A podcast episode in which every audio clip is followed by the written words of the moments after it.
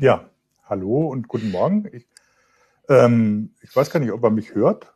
Äh, ich ja. mich nämlich nicht. Okay, alles klar. Ähm, äh, ja, willkommen zu einer neuen Heiße Show äh, am Donnerstag live äh, aus dem Homeoffice diesmal wieder. Ähm, wir beschäftigen uns nicht mit dem Urteil zum äh, Privacy Shield, das heute überraschenderweise ergangen ist, beziehungsweise das Urteil ist nicht überraschenderweise ergangen, das Ergebnis ist überraschend, dass es tatsächlich das Privacy Shield gekippt worden ist, damit zumindest in Teilen der Datentransfer zwischen EU und USA erschwert beziehungsweise unmöglich wird. Äh, Einzelne Vertragsbestimmungen sind weiter gültig. Wir beschäftigen uns jetzt heute in der Sendung nicht damit. Da werden wir bestimmt sicher noch genauer hingucken müssen, was das jetzt tatsächlich im Einzelnen bedeutet und wahrscheinlich Anfang der Woche eine Sondersendung dazu nochmal machen. Aber auf Heise Online kann man natürlich einiges nachlesen dazu. Womit wir uns heute beschäftigen wollen, ist, äh, was machen wir eigentlich mit unserer ganzen Hardware, wenn es mal wieder heiß wird. Äh, mein Name ist Jürgen Kuri aus dem Newsroom von Heise Online und ich werde das mal besprechen mit zum einen Alexander Spier von Heise Online äh, mhm. und mit Marc Mantel äh, von Heise Online und von CT, die sich damit beschäftigt haben, die damit auch äh, wirklich äh, vertraut sind, was da alles mit Möglichkeiten sind. Da geht es ja nicht nur um Prozessor, da geht es um Peripherie, da geht es um Grafikkarten, da geht es auch um SSDs oder so weit und so weiter. Und wir werden natürlich auch schauen oder so, was machen wir mit unseren Mobilgeräten, was machen Laptops, Smartphones und so weiter, was damit es ist ja jetzt so ein bisschen nicht gerade heiß im Moment. Äh, wobei für, es ist angekündigt, dass fürs Wochenende wieder der, tatsächlich die Hitze kommt. In Hannover soll es 29 Grad geben, in Freiburg sogar 31. Ähm, das heißt, da rollt wieder was auf uns zu. Und es ist ja auch nicht zu erwarten, dass angesichts Klimawandel und so die Temperaturen wieder sinken, sondern eher noch weiter steigen werden. Das heißt, so Hitzewellen, wie wir sie zum Beispiel im letzten Sommer haben, die werden immer wahrscheinlicher und häufiger und die werden auch dieses Jahr noch auf uns zukommen. Die heißeste Zeit in Deutschland ist ja meistens Ende Juli, Anfang August und dann schauen wir mal, was da noch passiert.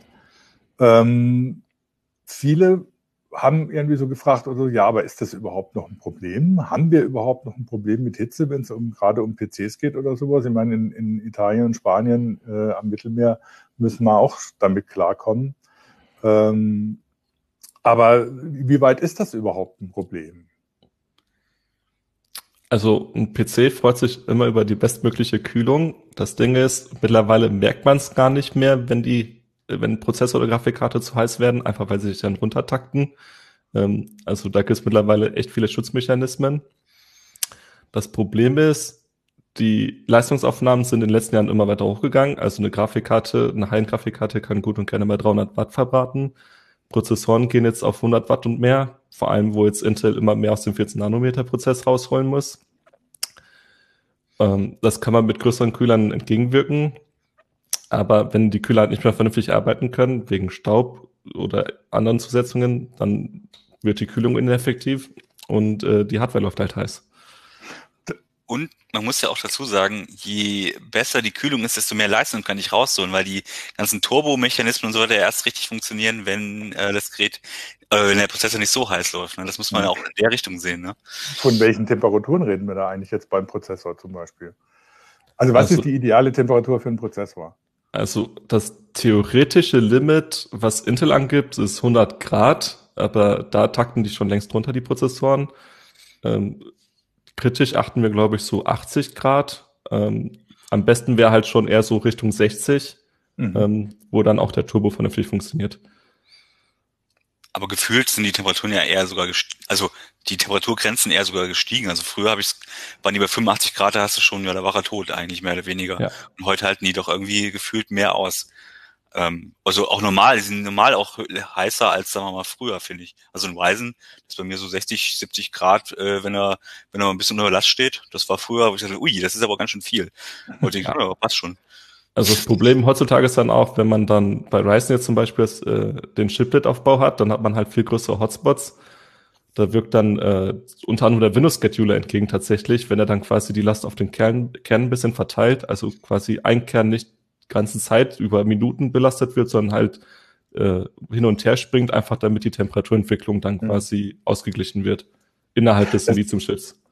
Also das, das weist ja auch darauf hin, was, was Gigapixel da nebenan geschrieben hat. Es waren noch Zeiten, als man äh, einen Prozessor so richtig wegputzeln konnte. Das passiert ja heute nicht mehr. Also ich kenne das auch noch von früher, dass man darüber geklagt hat, oh Gott, mir ist der Prozessor durchgebrannt. Und zwar nicht deswegen, weil man ihn falsch rum aufs Borderboard gesteckt hat, sondern weil er tatsächlich so heiß wurde.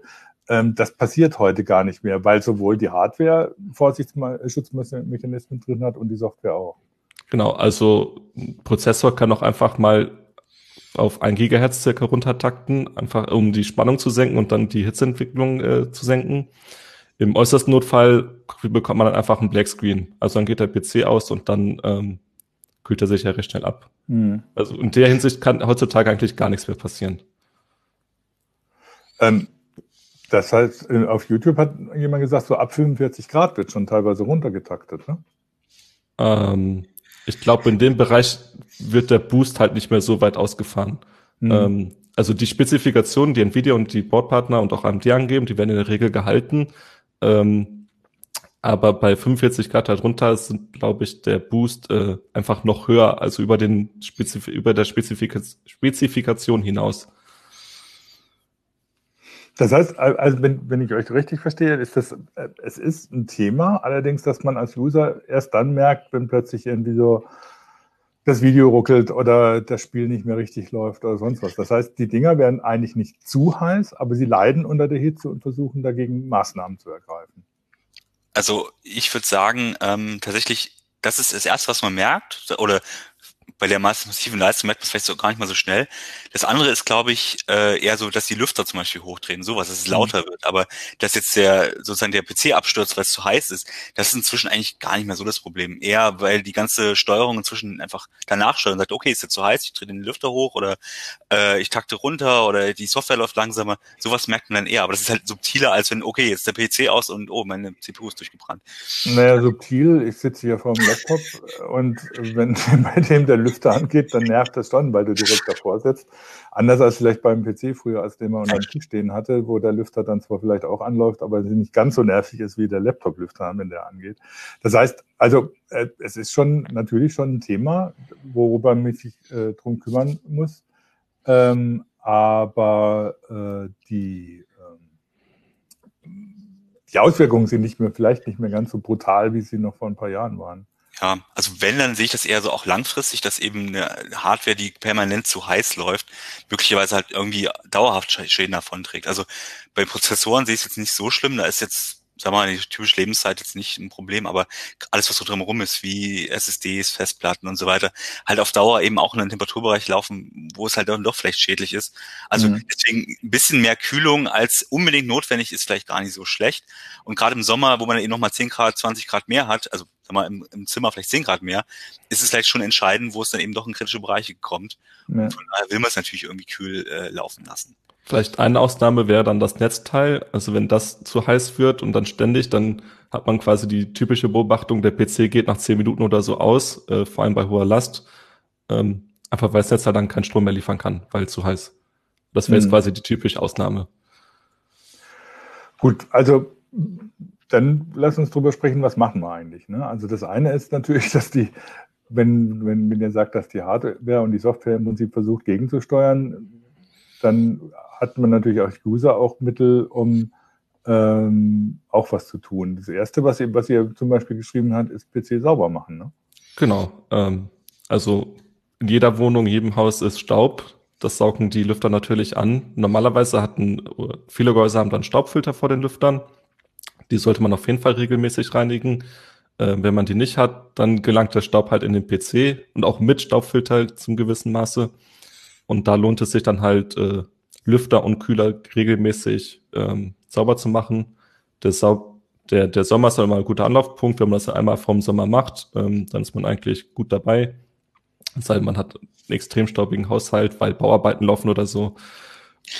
Kann ja auch passieren. Ähm, dann vielleicht auch öfter. Auf was muss man da beachten? Ähm, also am einfachsten ist im Prinzip, ähm, wenn man sich jetzt nicht so mit der Technik auskennt, also jetzt nicht regelmäßig einen PC, PC zusammenbaut, einfach mal alles abfotografieren, wie es denn da drin aussieht. Ähm, dann Lüfter abschrauben, also Seitenteil öffnen, Lüfter abschrauben, die dann äh, mit einem Papiertuch oder äh, Wattestäbchen sauber machen, äh, wieder einbauen. Kühler kann man gut, ähm, also da auch erstmal beim Kühler den Lüfter abmachen, den sauber machen. Und dann kann man im Prinzip gut mit Druckluft arbeiten, also sei es eine Sprayflasche oder ein Blasebalken kleiner. Äh, abpusten geht oberflächlich garantiert auch. Ähm, und dann kriegt man die eigentlich schon zum Großteil sauber. Also bei mir, ist hm? so, nee, bei, bei mir ist halt die Erfahrung halt auch, dass ich gerade so beim CPU-Kühler so zwischen Kühler und Lüfter so der Staub sammelt, weil es halt dann ähnlich wie so ein Staubfilter ein bisschen wirkt und dann irgendwann ist es halt zu und dann geht keine Luft mehr durch den Kühler durch. Oder auch äh, an der Front. Ich meine, ich habe dort einen, natürlich einen Staubfilter, aber irgendwann ist der auch zu, zieht da halt anderswo die Luft rein. Also solche Ecken, da kann man auf jeden Fall immer relativ viel Staub dann rausholen. Gerade mit Haustieren und so oder ähm, Rauchhaushalt oder so, da kommt dann eben doch ein bisschen was zusammen. Ja, also da kann man auf jeden Fall drauf achten. Das ist mir also mhm. also persönlichen Bereich oft aufgefallen. Bei, bei Rauchern kommt erschwerend hinzu, dass da entsteht halt eine klebrige Masse. Also der Rauch, da kommt im PC rein, mit dem Staub zusammen. Das, je nach Intensität kann das halt schon echt eklig werden. Das Bild ähm, kriege ich jetzt heute nicht mehr aus dem Kopf raus. Ja, ihr meint, einmal, einmal im Jahr reicht oder was? Also ich habe ich hab das äh, früher bei meinen PCs gesehen oder so. Also wenn ich einmal im Jahr reingeguckt habe, dann war es schon relativ eklig, äh, was, was sich da angesammelt hat. Ja gut, das kommt dann halt auf den Nutzungsfall an, wie die Wohnung aussieht, ob man Teppich hat, Laminat, Fliesen, wie oft man saugt, ähm, Staub wischt. Äh, alles, was man halt nicht macht, kommt halt irgendwann in den PC mehr oder weniger. Aber ich habe gemerkt, dass es irgendwie weniger wird, weil auch die Gehäuselüfter gar nicht mehr so schnell laufen, nicht mehr so viel Luft ansaugen. Mhm und mit einem Staubfilter ich inzwischen so gut zurechtkomme, dass es selbst nach ein, zwei Jahren immer noch relativ sauber in dem Gehäuse ist. Also das ist schon äh, im Gegensatz zu früher, wo wirklich der Lüfter ständig oder der Kühler ständig durch zugesetzt war, irgendwie äh, sind die Probleme weniger geworden, sage ich mal. Ja gut, dann da kommen die die Hersteller im entgegen. Ähm, vor allem wir Europäer und Deutschen, wir mögen es halt, wenn der PC leise ist. Das in den USA schon wieder tendenziell anders. Ähm, Lüfter laufen ja dann vor allem im Leerlauf, äh, wenn man einfach nur einen Browser anhat, dann langsam oder gar nicht, im Falle der Grafikkarte häufig. Ähm, wenn sie nicht laufen, dann können sie natürlich auch nichts ansaugen. Das heißt aber auch, dass die Luftzirkulation inzwischen geringer ist, als es früher im PC war. Oder wie muss ich das verstehen? Also beziehungsweise das, was nach außen geblasen wird, beziehungsweise nach äh, innen gesaugt wird, ist nicht mehr so stark wie früher. Also ich kann mich halt noch gut dran erinnern, dass der Lüfter durchlief und die ganze Zeit auch ein schöner, äh, kräftiger Luftzug da aus, aus dem Rechner rauskam. Das ist ja heutzutage praktisch nicht mehr so. Ja, also Mainboards haben ja mittlerweile schon selbst relativ ausgeklügelte ähm, Lüftersteuerung, also Mainboards mit dazu, dazugehörigen Software. Ähm, ich weiß jetzt bei meinem Asus Mainboard, äh, da werden die quasi einmal eingemessen, die Lüfter, ähm, minimale Umdrehung, die maximale und dann macht er schon relativ eigenständig eine Lüfterkurve für verschiedene Temperaturen, orientiert sich dann einfach an den Prozessor, ähm, dass er die Lüfter quasi nicht immer eine feste Drehzahl haben, sondern je nach Last und äh, Abwärme sich dann quasi anpassen. Hm. Wenn man jetzt mal, sagen wir mal so, den, äh, PC sauber gemacht hat, dann gibt, heißt es ja noch nicht, dass es alles funktioniert. Also gerade auf YouTube haben ein paar schon angemerkt oder so, was ist denn das, wenn der, wenn der Kühler gar nicht richtig auf den Prozessor setzt, muss man das kontrollieren oder was passiert da? Was kann man dagegen machen? Also ihr habt ja auch so einige Tipps gegeben, wie man dann unter Umständen tatsächlich die, die Kühlung im Rechner verbessern kann über das Staubsaugen hinaus. Genau, also was auf jeden Fall regelmäßig was bringt, also regelmäßig heißt hier alle paar Jahre im Prinzip ähm, Wärmleitpaste austauschen. Ähm, also das Mittel zwischen äh, Prozessor und dem Kühler, damit der Wärmeübergang stattfinden kann. Äh, ohne Wärmeleitpaste ist da einfach Luft und dann isoliert das eher. Also überhaupt nicht empfehlenswert. Ähm, und diese Wärmeleitpaste, die trocknet halt mit der Benutzung ein. Man muss sich das vorstellen, ähm, wenn der PC täglich läuft, dann äh, hast du da Temperaturunterschiede zwischen 20, 25 Grad Raumtemperatur und dann, sagen wir mal, bis zu 80 Grad, wie der Prozessor heiß werden kann. Und die macht die Wärmeleitpaste immer mit den Übergang. Und irgendwann wird sie dann, äh, trocknet sie dann einfach ein. Dann lohnt sich das, die äh, alle paar Jahre mal auszutauschen. Das heißt, man macht dann den CPU-Kühler ab, ähm, reinigt sowohl Prozessor als auch den Kühlerboden und trägt dann neue Wärmeleitpaste auf. Mhm. Und die sollte man dann auch unbedingt äh, haben, bevor man den auseinanderbaut, weil ohne Wärmeleitpaste, wie gesagt, läuft das dann im Nachhinein nicht. Ja, wobei ihr äh, vorhin auch erzählt habt oder so, es gibt tatsächlich Leute, die die Dinge auch heutzutage noch ganz ohne Kühler betreiben. Ähm, das funktioniert teilweise. Genau, das ist dann quasi experimentell und für Videozwecke, um das einfach mal aufzuzeigen. Ähm, das sagt dann, wie gut die, die Schutzmechanismen heutzutage laufen. Mhm. Ähm, wenn dann quasi ein Prozessor komplett ohne Kühler booten kann, man ins Windows kommt, takten sie halt so niedrig, dass die Spannung reduziert werden kann. Ähm, in der normalen Nutzung äh, will man das aber dann natürlich nicht. Wenn es schöne Lichteffekte gibt, wenn der Prozessor rot glüht, also vielleicht auch nicht schlecht. Ha? Und es ist ruhig, du kannst passiv kühlen und es läuft sogar noch. Das ist doch super. Also ja. eigentlich genau das, was wir wollen. Ne? Ja, wobei natürlich wahrscheinlich nicht mehr in der Geschwindigkeit, in der man es will. Genau. Das ist dann so auf Smartphone-Niveau oder so, dann von der Leistung ja. her. Wobei bei den heutigen Smartphones, ja, dann kommen wir auf die Smartphones kommen wir gleich noch zu sprechen. Mal schauen, was, was da passiert. Okay, wenn, wenn man jetzt mal vom Prozessor absieht oder so, es ist ja nicht nur der Prozessor, der heizt, es ist Grafikkarte, es sind Peripheriegeräte, Festplatten, SSDs, was weiß ich alles. Ähm, wie gehe ich weiter vor, wenn ich mir überlege, wie kriege ich den, den, den, den Rechner in, in einen Bereich oder so, wo er vernünftig läuft? Also ich habe jetzt äh, mit den SSDs ähm, natürlich rumhantiert, aber im Prinzip das Grund am besten ist immer große Kühler. Das mhm. ist immer, immer sinnvoll und am besten auch einen großen Lüfter, der halt leise laufen kann. Und dann hat man schon mal viel gewonnen. Also gerade bei Grafikkarten merkt man es halt inzwischen, die geben 250 Watt oder so ab, aber durch die großen Kühler und viele Lüfter drauf sind die inzwischen so leise, dass es einem nicht mehr auffällt. Also das ist schon, dass das viel hilft, in dem Fall schon viel, muss man einfach sagen. Ähm, aber grundsätzlich ähm, habe ich zum Beispiel den SSDs festgestellt, die sind halt äh, die kleinen M2 äh, ähm, die sind halt irgendwo zwischen Grafikkarte und CPU oder im Windschatten der Grafikkarte irgendwo und die kriegen dann halt kaum Luft. Das ist im Normalbetrieb nicht ein Problem. Also wenn man es jetzt einfach nur einen Windows-Betrieb hat. Problematisch wird es dann, wenn man die halt dauerbelastet, also irgendwie äh, Sachen kopiert ähm, oder irgendwie, also bei Benchmarks fällt am meisten auf, aber gut, das macht man normalerweise nicht. Aber wenn man jetzt zum Beispiel von einer äh, SSD auf die andere kopiert, dann ist, werden die mhm. schon relativ äh, schnell heiß. Und da hilft zum Beispiel einfach nur ein äh, SSD-Kühler einfach, das ist ein Stück Metall mit ein paar Rippen im Idealfall und das hilft schon enorm viel um das Ding dauerhaft, äh, sagen wir, auf eine Temperatur zu kriegen, die ähm, unproblematisch ist, wo halt nicht mehr drosselt, wo die Transferrate mhm. halt gleich bleibt. Und Was ich aber erstmal überraschend finde, dass ich mir um, um eine SSD überhaupt Sorgen machen, zu machen will. Also bei einer normalen Festplatte, klar, sagt man irgendwann so ganz spontan, logisch, das sind mechanische äh, Bewegungen, das erzeugt Wärme und äh, da muss man gucken oder so, dass die gekühlt wird. Die werden ja auch relativ warm. Bei einer SSD wäre ich jetzt erstmal spontan nicht auf die Idee gekommen, dass ich mir da Sorgen machen muss weil es auch nicht der Flash-Speicher als solcher ist. Also mhm. der mag sowieso eher warm, also von da ist es überhaupt kein Problem. Es sind halt die Controller und weil die mhm. inzwischen so viel ähm, Daten transferieren müssen. Das ist halt eigentlich nur bei den NVMe äh, SSDs der Fall. Also meine SATA SSD, das ist egal.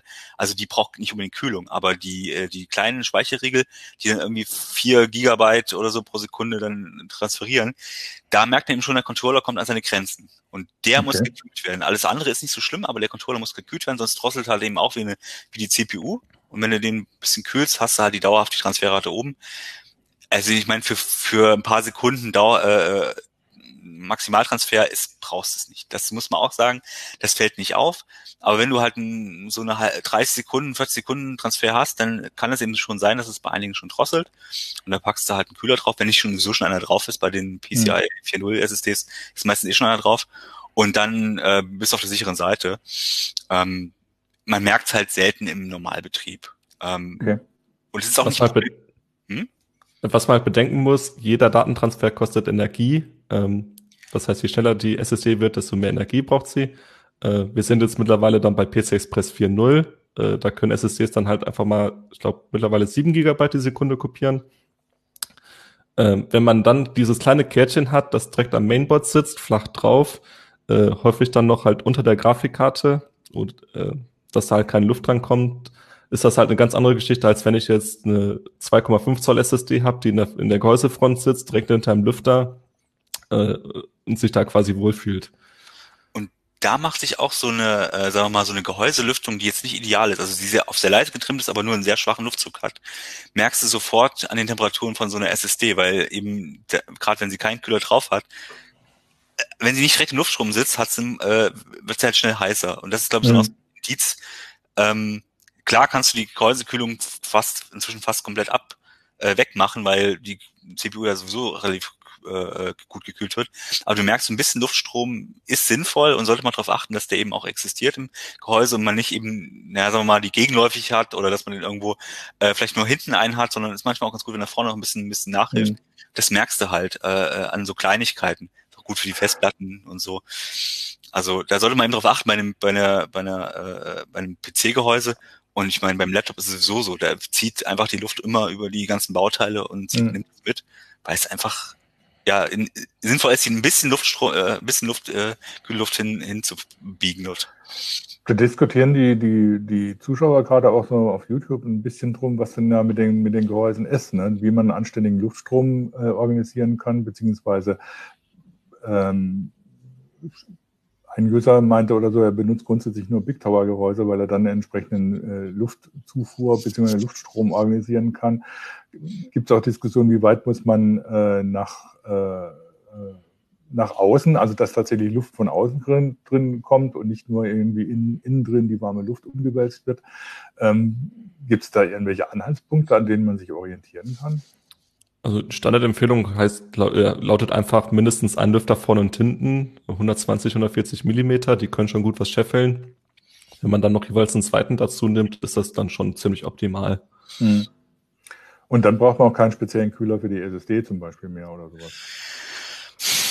Normalerweise. Es kommt halt auf den Anwendungsfall an, was man für eine SSD hat. Das Ding ist mittlerweile, vielen Main, viele Mainboards haben schon M2-Kühler dabei. Also der hängt dann quasi an dem Slot mit dran. Den kann man dann, ähm, die, die haben eine Schutzfolie über den Wärmeleit-Pad äh, dran. Also das klebt gleichzeitig. Die Folie zieht man ab, die klebt man auf die SSD und dann kann man sie einstecken. Das haben viele Mainboards mittlerweile dabei. Und ansonsten äh, versuchen dann die, die Hersteller selbst entgegenzuwirken von den SSDs. Ähm, fängt dann an bei äh, Kupferfolien, die quasi über den Chips kleben. Das ist dann quasi minimale Kühlung. Und äh, bei PC Express 4.0 hast, äh, liegen dann auch schon viele äh, Kühler bei, die dann mehr Kühlfläche aufweisen. Hm.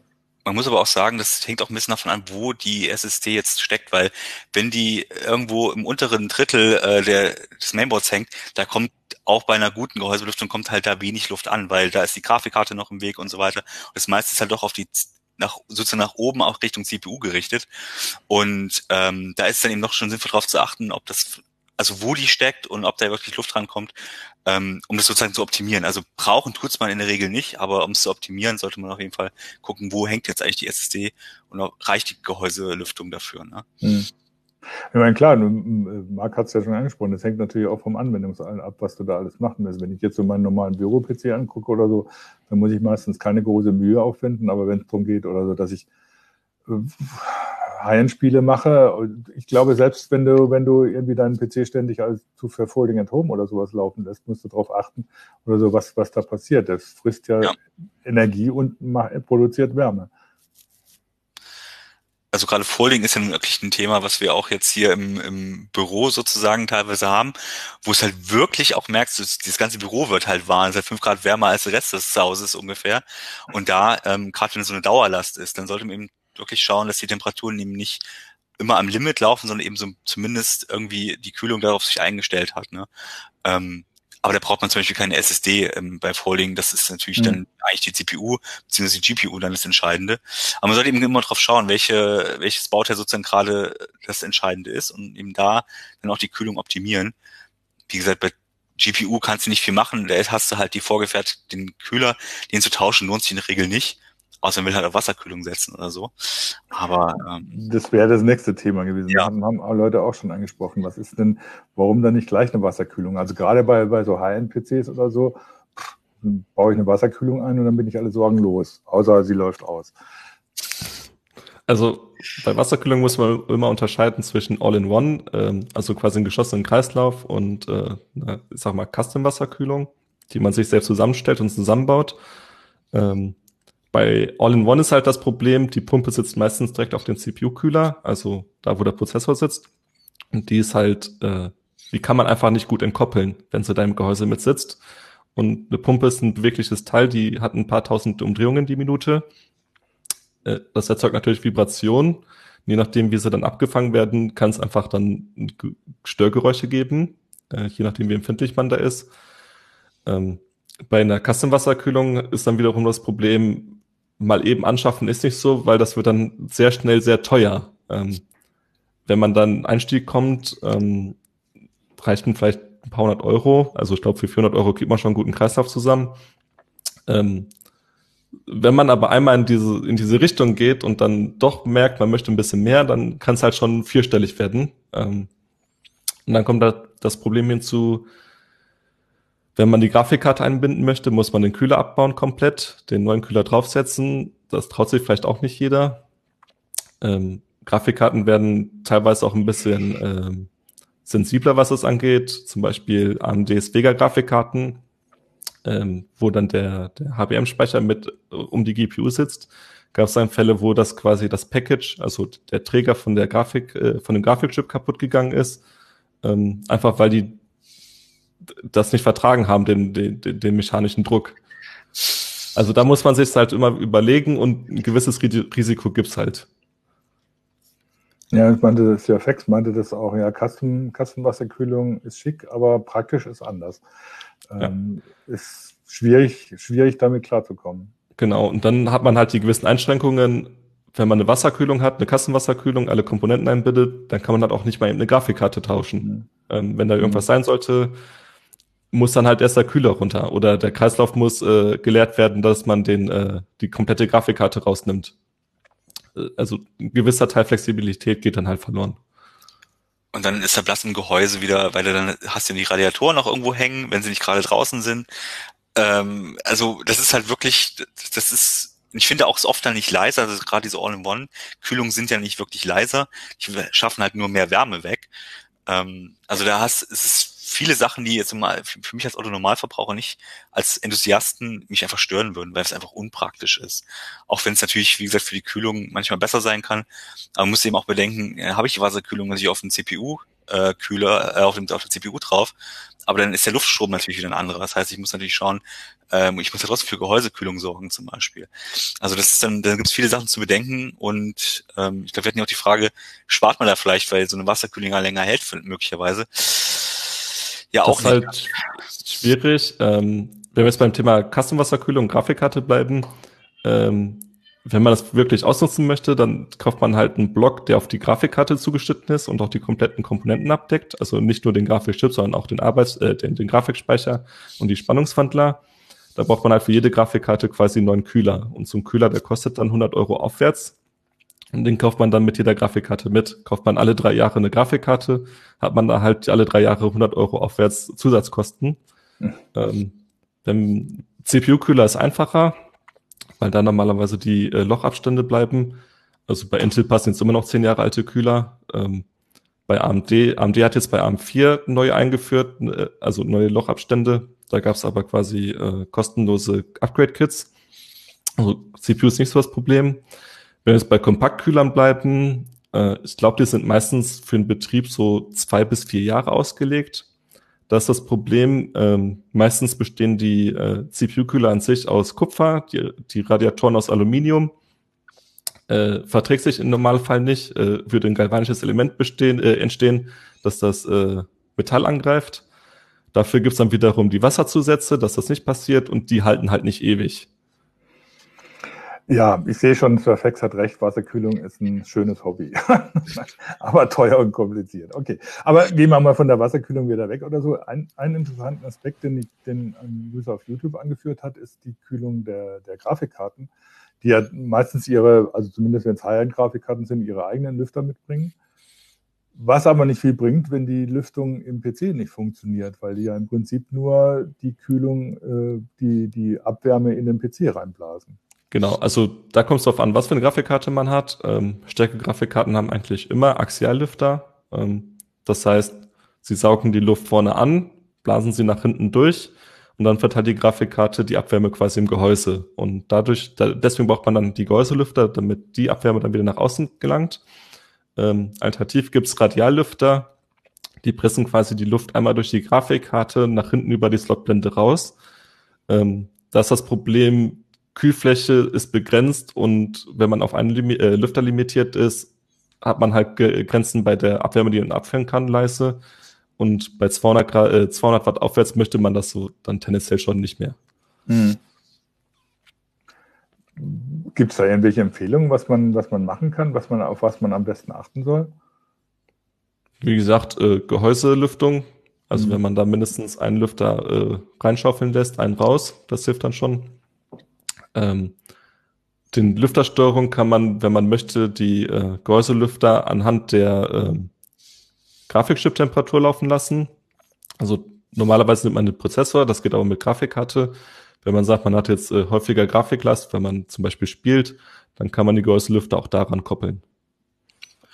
Und man sollte halt auch die Grafikkarte nicht zu sehr einbauen. Also ähm, das ist eben auch, wenn da noch andere Karten davor hängen, wird halt automatisch lauter und die Abwärme, also der zieht halt dann nicht genug kühle Luft an. Hm. Soll, auch, soll man auch darauf achten, dass da eben ein bisschen Platz ist. Ne? Das ist dann zum Beispiel relevant, wenn man dann noch eine Soundkarte im PC drin hat oder so. Wenn man dann irgendwie einen Steckplatz Luft dazwischen hat, dann kommt das schon gut. Ja, okay. Gut, lassen wir mal die Kühlung bzw. die Lüftung äh, beiseite. Das ist ja irgendwie kompliziert, zwar kompliziert genug, aber es gibt ja noch andere Geschichten.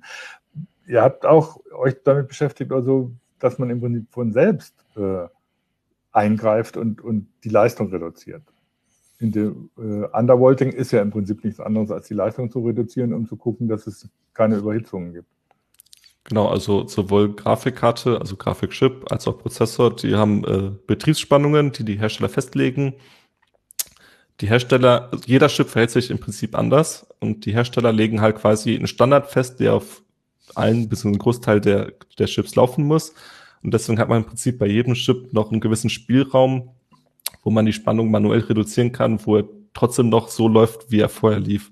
Ähm, bei, bei Grafikkarten ist es bei AMD, glaube ich, sehr äh, bekannt, dass da ein sehr großes Polster ist an Spannung. Wenn man da 50, 100 Millivolt äh, runtergeht, äh, funktioniert es meistens noch genauso. Teilweise kann man dann sogar die Leistung erhöhen, weil die Temperatur durch, die, äh, durch das Undervolting sinkt und der Chip dann quasi nicht mehr ins Temperaturlimit läuft in, in Ausnahmefällen und dann kann die, der, der äh, kann die Taktfrequenz steigen und dann halt letztendlich die Leistung. Man muss aber auch sagen, dass tatsächlich sehr auf die spezielle Hardware ankommt. Also beim Ryzen kannst du zum Beispiel sehr gut undervolten, aber der läuft dann einfach aus, also der sagt dann, okay, ich habe nicht genug Spannung laufe ich ein bisschen langsamer. Und das kriegt man gar nicht so leicht mit, weil die Taktraten scheinbar, also gerade bei bestimmten Tools, die Taktraten genau gleich aussehen, aber er läuft halt mhm. halt faktisch langsamer. Das heißt einfach mal, du kannst die Spannung sehr stark reduzieren, aber du wirst dann irgendwann merken, oh, die Performance ist nicht mehr die gleiche. Ähm, aber man kann zum Beispiel machen, man kann auch bei den Weisen, also den aktuellen äh, Weisen 3000, äh, im Desktop-Bereich kannst du halt sehr gut äh, im BIOS einstellen, ja, bitte verbraucht er nicht mehr als 65 Watt oder 50 Watt oder so. Und dann bleiben die sehr, sehr, sehr, sehr deutlich kühler, als äh, wenn man so einen Normalbetrieb hat. Mhm. Ähm, also es kommt ein bisschen wirklich drauf an, aber äh, man kann da viel erreichen, gerade wenn man jetzt nicht die maximale Power braucht. Ähm, Finde ich, kann man da sehr schön Energie sparen und es wird halt sehr schnell sehr viel leiser, haben wir auch festgestellt. Das äh, es reicht halt, wenn ich den, ähm, den Prozessor auf so einen bestimmten Wattzahl äh, einschränke, dann muss er nicht mehr so an den Grenzbereich gehen und verbraucht dann entsprechend auch, das ist halt nicht linear die Kurve, sondern die steigt halt eben gegen Ende hin, je mehr Megahertz, desto äh, mehr Strom braucht er halt dann ähm, und entsprechend das einfach so ein bisschen zu beschränken, gerade im Sommer, wenn man sagt, oh, es blitzt aber die ganze Zeit oder es ist die ganze Zeit laut, ähm, dann einfach da mal ein bisschen runterdrehen und schauen, ob das nicht vielleicht doch einfach ja, ausreicht für den Alltag, bis es dann eben wieder ein bisschen kühler ist. Ne? Genau, das sind wir halt bei den Power Limits. Ähm, das ist im Prinzip ein No-Brainer, da muss man nichts ausprobieren, da stellt man quasi die maximale Leistungsaufnahme ein. Meistens prozentual vom Ausgangswert, also kann man sagen minus zehn Prozent bei Grafikkarten. Bei Prozessoren kann man einen festen Wert einstellen. Ähm, das, das Prinzip ist halt, die Prozessoren laufen meistens so bei 2,53 Gigahertz eigentlich optimal am Sweet Spot zwischen Leistungsaufnahme und Leistung. Ähm, für, für Desktop-Nutzer, also die, die Zahlen sieht man dann auch quasi im Server, da müssen ja quasi möglichst äh, effizient laufen. Äh, Im Desktop einfach damit, weil das Thema Effizienz dann nicht so ein großes, äh, nicht so im Mittelpunkt steht und äh, Spieler mehr Leistung haben wollen, mhm. laufen sie dann halt mit 4 Gigahertz und mehr. Und da ist die Kurve dann quasi exponentiell, was man da an Leistung drauf geben muss. Und wenn man dann dann quasi ähm, eine Begrenzung eingibt im, im BIOS oder im Tool, dann sind die Auswirkungen nicht so erheblich, wie man es vielleicht denken mag. Ähm, also wenn man zum Beispiel einen Ryzen-Prozessor dann auf 65 statt 105 Watt limitiert, ähm, was dann in der Realität noch ein bisschen mehr Leistungsaufnahme äh, jeweils ist, dann sinkt die Leistung nicht so stark wie äh, die Leistungsaufnahme. Also wenn wir dann im Bereich sind, 10% weniger FPS, ich glaube, das wäre schon ein Ausnahmefall, aber dann äh, wie 40% äh, Strom spart, dann ist das, glaube ich, schon ein ganz guter Deal. Hm. Ja, wobei ähm, Lunari gesagt hat, für Gamer käme sowas nicht in Frage, weil da muss man, möchte man natürlich immer ständig äh, Höchstleistung haben, wobei das muss auch nicht unbedingt so sein, oder? Also ich bin mittlerweile schon eher also das ist halt die persönliche Einstellung. Ähm, wenn ich Probleme sehe, dann bin ich halt ein großer Freund davon, äh, die, die, den einfachsten Weg zu gehen und dann äh, das, das zu lösen. Wenn ich dann wenn wir sagen, die, die Leistung sinkt um fünf bis zehn Prozent und das in FPS umrechnen, wenn wir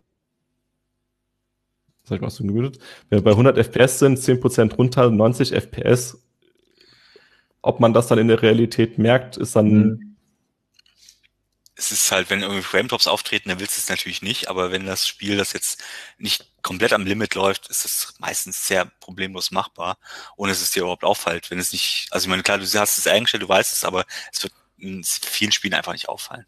Ja. Wobei ähm, dann äh, Jens Brettschneider auch definitiv sagt, also wenn es jetzt nicht um Gaming geht oder so, Büro oder so, Undervolting ist total prima, spart Strom, hält das Büro kühler. Ähm, das scheint ja doch tatsächlich für einige Leute äh, reale, so reale Auswirkungen zu haben, dass sie das wirklich empfehlen würden. Ja, also um das tolle Beispiel vorhin mit Vega anzuführen, ähm, die lief standardmäßig, also ich persönlich hatte eine Radeon EX Vega 64, ähm, die lief standardmäßig mit, ich glaube, 1,2 Volt. Äh, letztendlich runtergehen konnte ich auf knapp 1 Volt ohne dass halt die Taktraten sinken. Und das ist dann mhm. schon ein erheblicher Unterschied. Ich glaube, gemessen waren es dann um die 50 Watt. Und 50 Watt weniger ist halt schon eine Menge. Und das macht sich natürlich dann in der äh, Wärmeentwicklung bemerkbar. Und der PC heizt einfach merkbar weniger. Mhm. Und die Leistung sinkt dadurch auch nicht zwingend. Das ist dann quasi das Verhältnis, wie weit gehe ich mit der Spannung runter, wie viel macht der Chip mit und äh, welche Taktraten visiere ich an. Alex?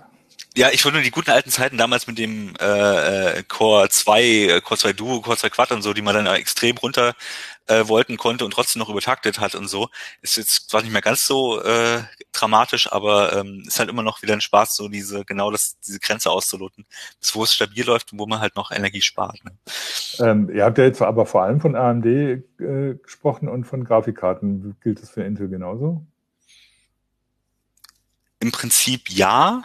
Äh, ist, glaube ich, bei, bei Intel äh, mit den Power Limits auch relativ easy zu machen, wenn sich der Bordhersteller auch an alles hält und so. Ne? Also es ist nicht immer so ganz easy, aber ähm, du kannst es da, also zumindest bei der CPU kannst du das gut machen. Aber wenn ich nicht alles täusche, ist das auch das Problem, dass natürlich jeder Bereich, jede extra äh, Funktionseinheit für ihre eigenen Taktrate und so weiter hat. Also wenn man da an den Voltzahlen, also wirklich an den Spannungswerten selber rumfummelt, wird es halt schnell kompliziert, muss man mhm. sagen. Ähm, das ist, finde ich, beim Weisen einfacher äh, insgesamt, aber ähm, du kannst da genauso an der Wolken, kommt halt darauf an, wo die Leistung halt sozusagen ansetzt. Ne? Mhm. Also die AX 512, AVX 512 äh, Sachen, da kannst du natürlich sehr viel Strom sparen, aber natürlich werden die auch entsprechend deutlich langsamer. Ne? Bei, bei Intel war das Thema Power Limits jetzt besonders präsent äh, mit Comet Lake, also der Core 10.000 Serie. Intel selbst sieht halt mittlerweile äh, kurze äh, Erhöhungen der Leistungsaufnahme auf, ich glaube, teilweise das Dreifache und mehr vor. Äh, also wenn man quasi einen 65 Watt Prozessor hat, dann darf der dann auch mal äh, eine halbe Minute lang 200 Watt und mehr aufnehmen. Das Problem ist, die Bordhersteller nehmen die Vorgaben mittlerweile sehr locker und teilweise werden die äh, vorübergehenden Power Limits dann quasi dauerhaft angesetzt und da lohnt sich dann das, der, äh, ein Blick ins BIOS, was eigentlich eingestellt ist ähm, wenn man da dauerhaft 200 Watt drauf gibt, dann wird es natürlich warm. Wenn man da quasi die ja. von Intel vorgegebenen Werte wieder äh, vornimmt, dann äh, bleibt das auch dann bei Dauerlast deutlich kühler. Hm. Okay, wir haben jetzt im Prinzip die ganze Zeit über PCs geredet. Wenn ihr da nicht noch irgendwelche nochmal besonderen Bereiche habt, was, was ist, lass uns mal überlegen, was passiert jetzt eigentlich, wenn ich mit dem Laptop unterwegs bin. Klar, ich stelle den nicht in die Sonne, was manchmal nicht so einfach ist, aber vielleicht irgendwie so der erste Hinweis ist. Aber am Laptop kann ich ja nicht viel machen eigentlich. Der also selber machen ist natürlich, also im Grunde sind die äh, Notebook-Prozessoren laufen ja schon im effizienten Bereich mhm. möglichst. Also das ist eben, die sind halt schon die Sachen, die ich manuell im Desktop-Bereich mache, sind dann oft bei den Notebook-Prozessoren schon so umgesetzt. Und auch bei der Kühlung kann ich halt selber erstmal nicht viel machen. Was ich halt machen kann, ist zum Beispiel den einfach ein bisschen erhöht zu haben, dass die Abwärme unten besser rausgeht, okay. sich da nicht so aufheizt. Generell ist auch sowas wie Lüfter äh, Einlässe möglichst nicht verdecken. Also wenn man das mal im Bett oder so, wenn man irgendeine Serie guckt oder so, damit er leiser bleibt, muss ja darauf achten, dass die Decke nicht auf der Decke liegt, sondern so ein bisschen ne, Abstand ist zum Beispiel. Was dann schon viel bringt, ist einfach ein dünnes Brett drunter legen. Mhm. Genau. dann quasi eine ebene Fläche hat, dann kann die Luft ansaugen, die kann unten entweichen. Das hört man ja zum Beispiel schnell, wenn man einen Laptop auf dem Schoß hat. Äh, wenn, wenn der eine halbe Stunde oder so auf dem Schoß liegt, Irgendwann wird er wärmer, dann werden die Lüfter lauter. Das liegt einfach daran, dass die Luft, Abluft nicht raus kann aus dem Gehäuse. Beziehungsweise auch keine kalte Luft reinzieht, je nachdem, wie das die, die ja. Kühlung gebaut ist. Ne? Ähm, und da kann man auf jeden Fall, es hängt natürlich jeder vom Gerät zu Gerät ab. Äh, manche drosseln auch einfach und werden gar nicht laut. Aber äh, man kann auf jeden Fall äh, da einiges tun für die Kühlung. Ähm, und generell ist natürlich, ne, wenn ich das gleichzeitig am äh, Netzteil betreibe, wenn er gleichzeitig der Akku lädt, wird er natürlich wärmer. Hm. Also ja. muss man auch überlegen, brauche ich das gerade, muss ich ihn gerade laden, muss am Netz sein. Na, sowas kann man dann echt überlegen. Ansonsten auch da, hm? Auch ja. da reinigen bringt viel. Ähm, das kommt dann, da kommt es aufs Gerät an. Ähm, vor allem Ultrabooks schmale, die kann man heutzutage nicht mehr aufschrauben. Aber wenn man es aufschrauben kann, ähm, wenn man da die Lüfter reinigt und die Kühlkörper, das kann schon viel bringen. Ähm, Ansonsten kann man, wenn man es nicht öffnen kann, kann man versuchen, von außen ein bisschen mit äh, Druckluft oder Blasebalg äh, die, die Lüfter zu reinigen. Ist dann natürlich aber schwieriger. Ach ja, ich kann mich noch erinnern an früher, als es teilweise in den Tageszeitungen die Artikel gab äh, im Sommer oder überhaupt äh, über Laptops, man sollte als Mann sie nicht auf den Schoß stellen, weil man könnte sonst seine besten Teile gefährden. Ähm, Soweit sind wir zum Glück nicht mehr. Es ist allerdings, man muss, es gibt einige, die werden halt wirklich 50 Grad oder so und oder 45 Grad so heiß. Das ist, wenn man die dauerhaft auf dem Schoß hat, das ist zumindest, äh, das ist so, so ich, ich weiß nicht, also es gibt so eine bestimmte Bezeichnung dafür, aber jedenfalls, dass die sozusagen eine gewisse Verbrennung der Haut stattfindet. Also man sollte es nicht zu lange, wenn das Ding wirklich heiß und es ist unangenehm, mhm. besser runternehmen, ist nicht so gesund, wenn es auch nicht für vielleicht die äh, besten Teile ist, aber zumindest für die Oberschenkel könnte es durchaus ein Problem sein. Ne? Okay, das und wird dann auch irgendwann einfach schnell unangenehm. Ja. Genau. Aber ihr sagt selbst, also viel kann man nicht machen, außer sauber machen und gucken, dass die Lüftung außenrum ums Gehäuse funktioniert. Also wenn man Glück hat und es ist tatsächlich das BIOS nicht zu arg beschränkt, kann man natürlich auch versuchen, mhm. da ein bisschen runterzutakten, andere wollten solche Sachen machen. Meistens ist es aber mit mehr Aufwand verbunden. Entweder muss das BIOS irgendwie modifiziert werden oder man muss tatsächlich an die Platine ran, solche Geschichten. Ähm, da kann man zum Beispiel auch versuchen, wenn man die Platine so ran muss, da auch die Wärmeleitpaste zum Beispiel nochmal zu erneuern oder solche Sachen. Aber das ist natürlich wirklich Bastelarbeit und geht die Garantie flöten, ist also insofern oft nicht eine Option für die Normalanwender. Okay. Wenn man nicht ein 3500, 2000 Euro Notebook auseinanderbauen will, äh, ohne Garantie, das ist, will man halt nicht. Ne? Also das Problem ist halt, ein Notebook ist ein Gesamtsystem und das ist halt meistens sehr geschlossen und dann als mhm. Nutzer irgendwas zu machen, ist dann schon wirklich schwierig. Okay, aber immerhin kann man dafür sorgen, dass es außenrum halt äh, genug Luft kommt. Wenn wir jetzt noch eine Stufe kleiner werden, Smartphone. Äh, ich meine, da kann ich ja auch nicht groß was machen. Ne? Ich meine, äh, ich merke es beim Aufladen natürlich, das Ding wird warm. Ähm, und es gibt Leute, denen das ja auch schon durchgebrannt ist, das Smartphone, weil äh, es tatsächlich zu warm geworden ist, sei es beim Aufladen, sei es durch ständigen oder durch, durch intensive Nutzung während des Aufladens oder ähnliches. Ähm, aber äh, Oder dass sie sich auch abschalten, was User angemerkt haben auf YouTube tatsächlich, wenn sie zu warm werden. Ähm, da kann man aber als User natürlich auch nicht viel machen, außer natürlich die entsprechenden Vorsichtsmaßnahmen. Man sollte das Ding natürlich nicht in die Sonne legen oder ähm, nicht in der prallen Sonne dann direkt benutzen oder ähnliche Geschichten machen, aber sonst kann man ja nicht viel tun. Uh, man kann es ein bisschen steuern, je nachdem, was man drauf laufen lässt. Ähm, was viele Nutzer zum Beispiel nicht wissen, äh, Datenübertragungen, also quasi Internet, kann mehr Strom ziehen als der Prozessor an sich. Also wenn man an Stand geht und Musik hören möchte, aber das Handy dann sonst nicht nutzt, kann es sich halt zum Beispiel lohnen, einfach die Musik herunterzuladen. Das geht ja mittlerweile in fast jeder äh, Streaming-App auch. Mhm. Äh, man lädt die runter, dann belastet man quasi das Modem nicht, ähm, kann dann noch okay. in Flugmodus gehen, dann bleibt das Handy schon mal merkbar kühler. Man muss auch sagen, es hängt natürlich auch stark von der Menge ab, die man transferiert. Also gerade so, wenn wir jetzt noch ja, schon Video streamen, schöne Sonne am Strand machen will und schon ein YouTube-Video reinziehen, ne, das ist halt, dann wird's halt oft schon kritisch, äh, weil auch das Modem natürlich sehr nah an der CPU ist. Ähm, oder sogar integriert. Oder in die, genau, in der Regel ist es sogar integriert. Also jetzt bei den 5G ist es noch ein bisschen anders, aber in der Regel ist es integriert. Und ähm, wenn man dann noch, also das krasseste Beispiel ist tatsächlich Kamera, irgendwas Livestream ins Netz oder so weil da ist dann alles äh, äh, aktiv und heizt vor sich hin. Also von daher, sowas sollte man dann zumindest nicht in der prallen Sonne machen.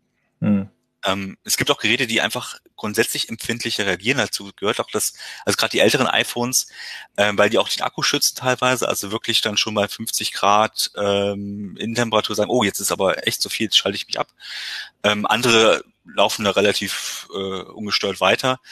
Ähm, aber es reicht schon, wenn man es in die Tasche steckt. Nicht auch raus aus der prallen Sonne, einfach mal in die Tasche stecken und dann vielleicht auch, wie gesagt, Flugmodus an, wenn es wirklich gerade zu heiß geworden ist und dann einfach mal kurz abkühlen lassen. Das hilft schon viel.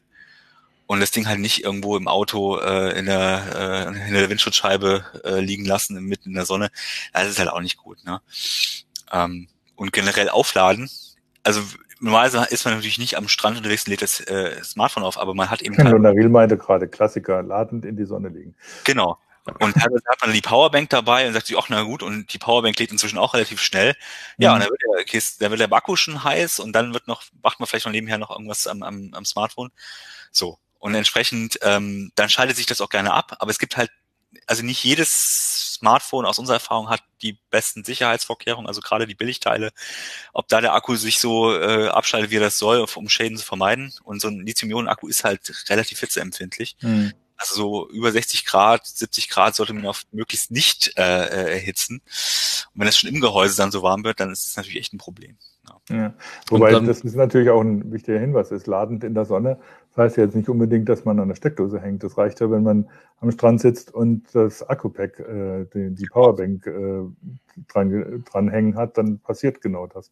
Früher so mit fünf fünf Watt oder so, da hat das natürlich, jetzt war das nicht so ein Problem, aber diese Schnellladegeräte mit 20, 30 Watt oder noch mehr, ähm, mhm. das natürlich dann ein Hitzeproblem irgendwann.